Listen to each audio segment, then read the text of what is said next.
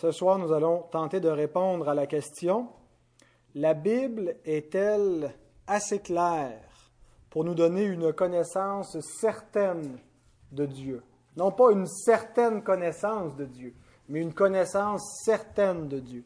Est-ce que nous pouvons affirmer que par la Bible, ce que nous pensons savoir de Dieu, ce que nous croyons sur Dieu, au sujet de sa volonté, euh, au sujet du salut de l'homme, au sujet de son identité, qui est Dieu, et de tout ce qu'il enseigne dans sa parole. Est-ce que nous en avons une connaissance sûre et certaine, ou plutôt euh, obscure, euh, incertaine, nébuleuse, équivoque?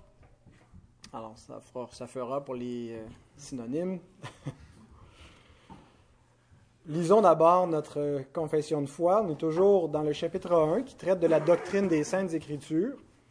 Et le paragraphe 7 parle de la clarté des écritures. Ceux qui n'ont pas de confession de foi, il y en a quelques-unes euh, ici. Il y en a qui en voudraient. Rénal, tu nous distribues ça. Merci. Donc, au tout début, au paragraphe 7, nous lisons ceci. Dans l'Écriture, tout n'est pas également évident ni également clair pour tous. Cependant, tout ce qu'il faut connaître, croire et observer en vue du salut est si clairement exprimé et dévoilé dans tel ou tel passage de l'Écriture que non seulement l'érudit, mais même l'ignorant peut arriver à une compréhension suffisante par l'usage des moyens ordinaires. Donc ce paragraphe nous dit tout d'abord, il y a une espèce de concession qui est faite, que c'est vrai qu'il y a des passages qui sont moins clairs que d'autres.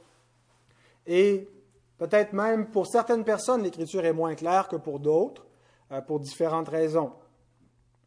Cependant, ce qui est central, l'enseignement principal de l'écriture, euh, en particulier ce qui concerne l'Évangile, le, salut, et ce qui concerne la gloire de Dieu, euh, est si clairement exprimé ou dévoilé dans la Bible euh, que non seulement les spécialistes, non seulement les exégètes, non seulement les docteurs peuvent comprendre l'Écriture. Et cette expression est importante parce que vous savez que dans votre ancienne religion, pour la plupart d'entre vous, euh, on ne vous encourageait pas à lire la Bible. Même un certain temps, l'Église catholique romaine avait placé la Bible à l'index. Elle faisait partie des livres qu'il ne fallait pas lire. Elle était réservée au clergé.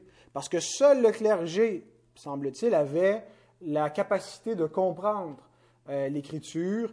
Euh, c'est un livre qui est un peu mystique et donc il faut une, avoir un office particulier, avoir reçu un appel particulier pour pouvoir le lire.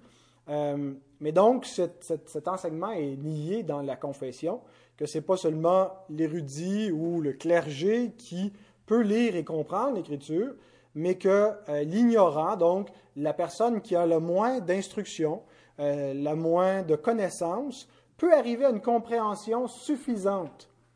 Par quel moyen?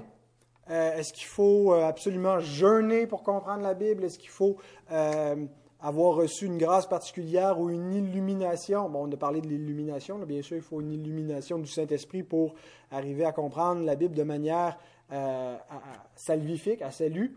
Mais il est dit que c'est par l'usage des moyens ordinaires.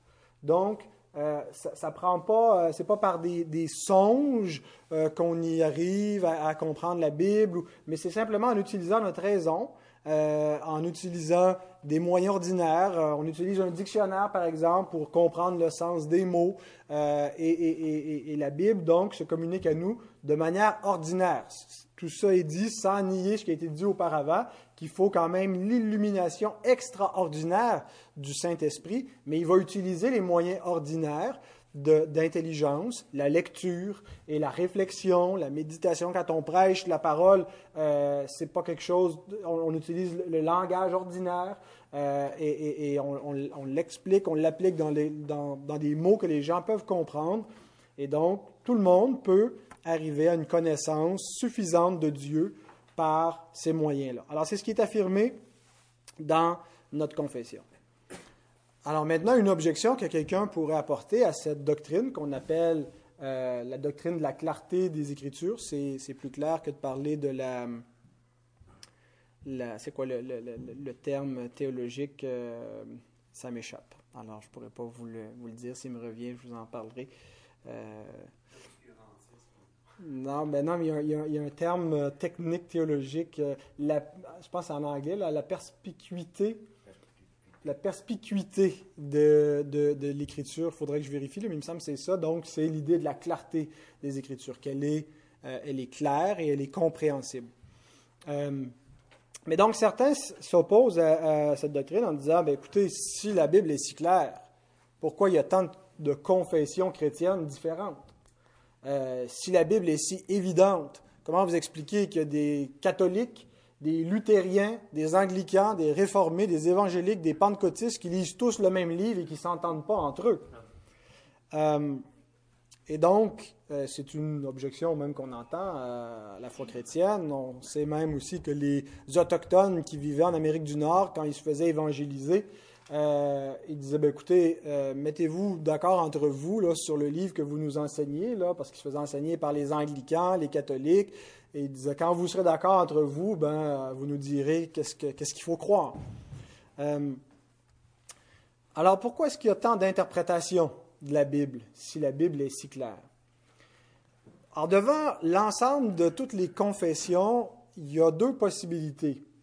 Soit que la Bible n'est pas claire, euh, ou soit que l'homme est le problème.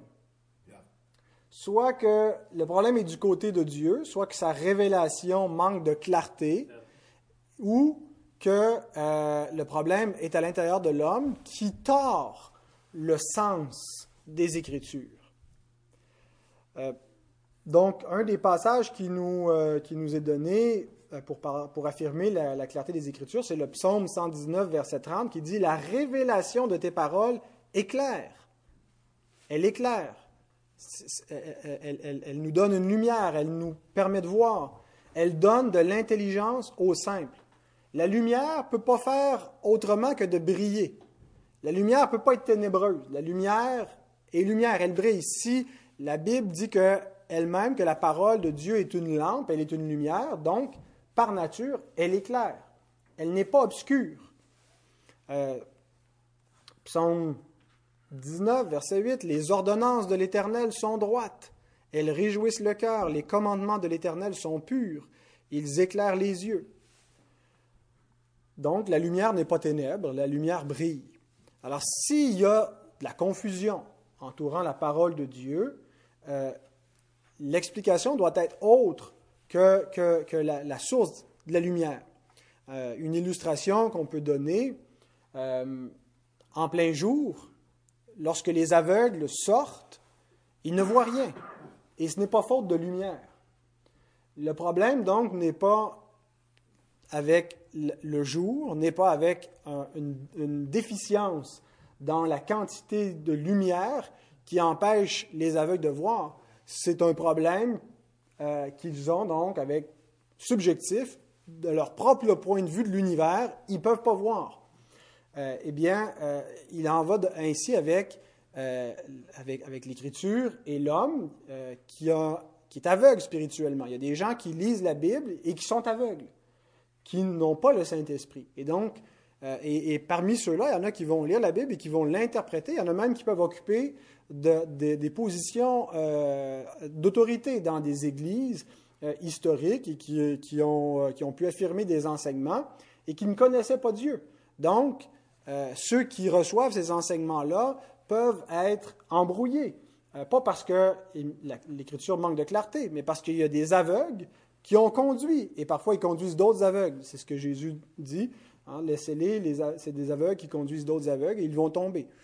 Euh, il y en a qui ne sont pas aveugles, mais qui sont pas mal myopes, qui ont, reçu le don de la vue, peuvent voir, ils ont des yeux pour voir, des oreilles pour entendre, donc ils sont nés de nouveau, euh, mais euh, notre, intelligence demeure encore affectée par le péché, même une fois régénérée, Et donc, euh, on peut faussement interpréter la parole de Dieu, on peut euh, se tromper euh, pour toutes sortes de raisons, et, donc ça arrive, et ça nous, ça nous est tous arrivé.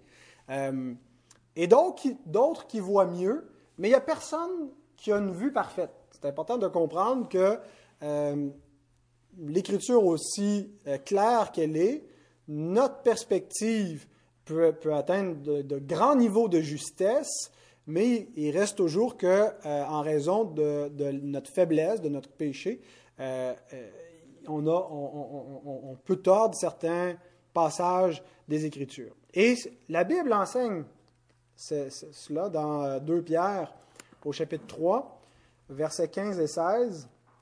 L'apôtre Paul écrit, il dit, Croyez que la patience de notre Seigneur est votre salut, comme notre bien-aimé frère Paul vous l'a aussi écrit selon la sagesse qui lui a été donnée.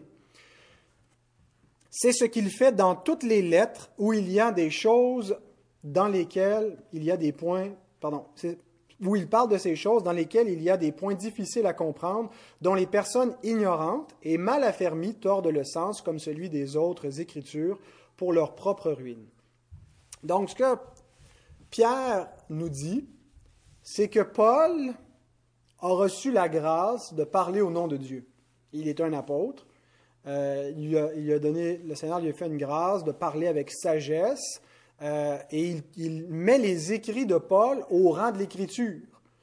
Certains tordent le sens des lettres de Paul comme ils tordent le sens des autres écritures. Donc, ce que Paul écrit, c'est les écritures, nous dit, nous dit Pierre. Là, ce qu'on a vu l'autre fois que l'écriture s'atteste elle-même, qu'on retrouve dans la Bible une autoconfirmation euh, et qu'elle délimite elle-même son canon. Mais donc, euh, Paul nous parle de Dieu, il nous dit qu'il parle avec sagesse, il concède qu'il y a des points plus difficiles à comprendre qui doivent être éclairés par le reste. On, en viendra dans quelques semaines, si le Seigneur le permet, à la façon d'interpréter les Écritures. Euh, mais donc, ce qui, va faire en sorte que y a tant d'enseignement, et donc ils ne peuvent pas tous être vrais. On n'affirme pas que toutes les confessions chrétiennes ont raison. Euh, si on affirme qu'on est justifié par la foi seule, on ne peut pas être justifié par la foi plus les œuvres. Euh, donc les catholiques ne peuvent pas avoir raison en même temps que les réformateurs sur la question de la justification de l'homme. Euh, si on affirme la cessation des, des, révélations surnaturelles alors que d'autres frères charismatiques affirment avoir encore des révélations de l'esprit, bien les deux ne peuvent pas avoir euh, raison euh, sur, sur, la, doctrine. Et donc, on, pas, on, peut, on peut se reconnaître mutuellement, reconnaître qu'il y a une communauté, on reconnaît que le christianisme est plus grand que la confession de 1689, que, que, nos frères sont, On a des frères au-delà de, cette famille d'églises réformées baptistes, mais on ne prétend pas donc que tous ceux qui euh, sont dans des différentes confessions chrétiennes ont un niveau égal d'une compréhension de Dieu, parce qu'il existe beaucoup d'erreurs. Alors nous naviguons au travers de différents écueils. Il y a des obstacles. Euh, il y a toutes sortes de faux enseignements. Vous rentrez dans une librairie chrétienne. Moi, quand j'étais nouveau chrétien, je pensais que parce qu'on est dans une librairie chrétienne, tout ce qui est ici est bon, tout est, tout est de Dieu. Et bon, après qu'on ait lu trois, quatre livres, on se rend compte que euh, les auteurs se contredisent entre eux et donc ils ne peuvent pas tous avoir raison. Euh, et, donc, euh, ce qui euh, nécessite une explication. Et l'explication, ce n'est pas un problème de clarté de la parole de Dieu, mais le problème est du côté de l'homme. donc, la solution, eh bien, il faut être vraiment prudent.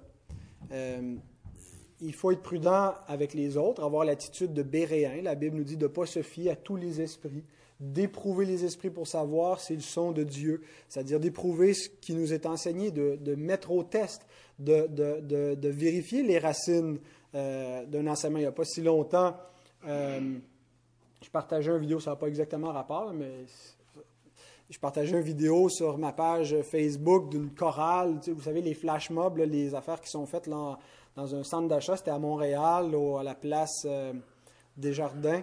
Euh, et donc, euh, c'était des, plein de chants de Noël, une chorale, et je mets ça, je trouvais ça très beau. Euh, c'était des chants avec un contenu chrétien. Et quelqu'un me dit Ah, tu fais la promotion des Mormons. Euh, et donc, je dis comment ça, c'est des cantiques qu'on chante. Euh, et là, je regarde un peu plus loin sur le site, et effectivement, c'était pas le même Christ auquel il chantait et qu'il confessait. Donc, c'était un autre. Donc, il faut avoir une attitude de, de, de béréen, vérifier pas, pas juste se fier à, une parole, mais aller voir un peu plus creux les racines, qu'est-ce, qui est cru quand on reçoit des brochures, quand on, reçoit de la, littérature ou quelqu'un nous donne un enseignement. Donc, il faut éprouver, euh, prendre notre temps. Euh, Paul dit à, Timothée de ne pas imposer les mains qui que ce soit avec précipitation. Euh, il y a l'idée ici de reconnaissance pour le ministère. Euh, avec l'imposition des mains au milieu de l'Assemblée des Anciens. Donc, prends le temps d'examiner. Il n'y a pas de précipitation à faire avant de reconnaître euh, un enseignement. Ce n'est pas, pas une, espèce de méfiance absolue. Il y en a des fois qui tombent dans une, méfiance envers tous qui est, qui est malsaine, mais c'est une prudence. Comme Jésus nous dit, soyez simples comme des colombes, mais prudents comme des serpents. Et donc, euh, on tombe pas, on soupçonne pas le mal, on ne se met pas à détester tous ceux qui pensent pas comme nous, mais on vérifie, on éprouve, on examine, euh, et, donc c'est ce qu'il doit faire. Et on doit prendre garde de notre propre cœur, de notre propre façon de voir, de nos propres yeux, notre propre intelligence, réaliser que euh, on, est notre premier obstacle pour avoir une saine compréhension de la parole de Dieu. Et donc, demandons au Seigneur régulièrement. C'est pour ça qu'il faut lire la parole aussi dans un esprit de prière, de soumission. Et, et souvent, ce n'est pas la compréhension de ce que Dieu a nous dire qui est, l'obstacle, c'est l'obéissance à la parole de Dieu. Euh, c'est qu'on ne veut pas la comprendre telle qu'elle est, qu'est-ce qu'elle nous dit, parce que euh, on, ne veut pas la mettre en pratique quand ça nous demande trop, quand euh, elle, elle, vient pointer des péchés dans notre vie. Alors on cherche à la comprendre différemment. Je pense qu'il y a tout un lobby qui fait un effort à ce niveau-là pour justifier, par exemple, l'homosexualité chrétienne. Euh, qu'il est possible et comment on peut relier. Et donc, c'est toute une façon de euh, euh, ne pas accepter ce que l'Écriture dit textuellement, clairement. La même chose avec le ministère des femmes. Paul dit clairement, je ne permets pas à la femme d'enseigner, de prendre autorité. Et certaines personnes en arrivent à, à faire dire à ce texte exactement le contraire. Euh, pourquoi pas? Parce que le texte manque de clarté. Parce qu'il y a un refus de la volonté d'accepter l'autorité de la parole de Dieu. Puis on est au 21e siècle, puis ça n'a plus de bon sens de, de, se laisser guider par euh, ces, principes d'une société patriarcale complètement dépassée. Il faut euh, mettre ça à jour. Mais si on croit à l'inspiration de l'Écriture et qu'elle est infaillible, donc il faut trouver une façon d'expliquer ces passages. Et donc, voyez comment on peut être notre, notre propre ennemi euh, où la culture devient notre ennemi si on est trop influencé. Alors, prenons garde, examinons attentivement les Écritures, examinons-nous, examinons l'Église, l'enseignement, le monde à la loupe de la parole. Faisons-le dans un, contexte d'Église, pas tout seul, renfermé dans notre coin.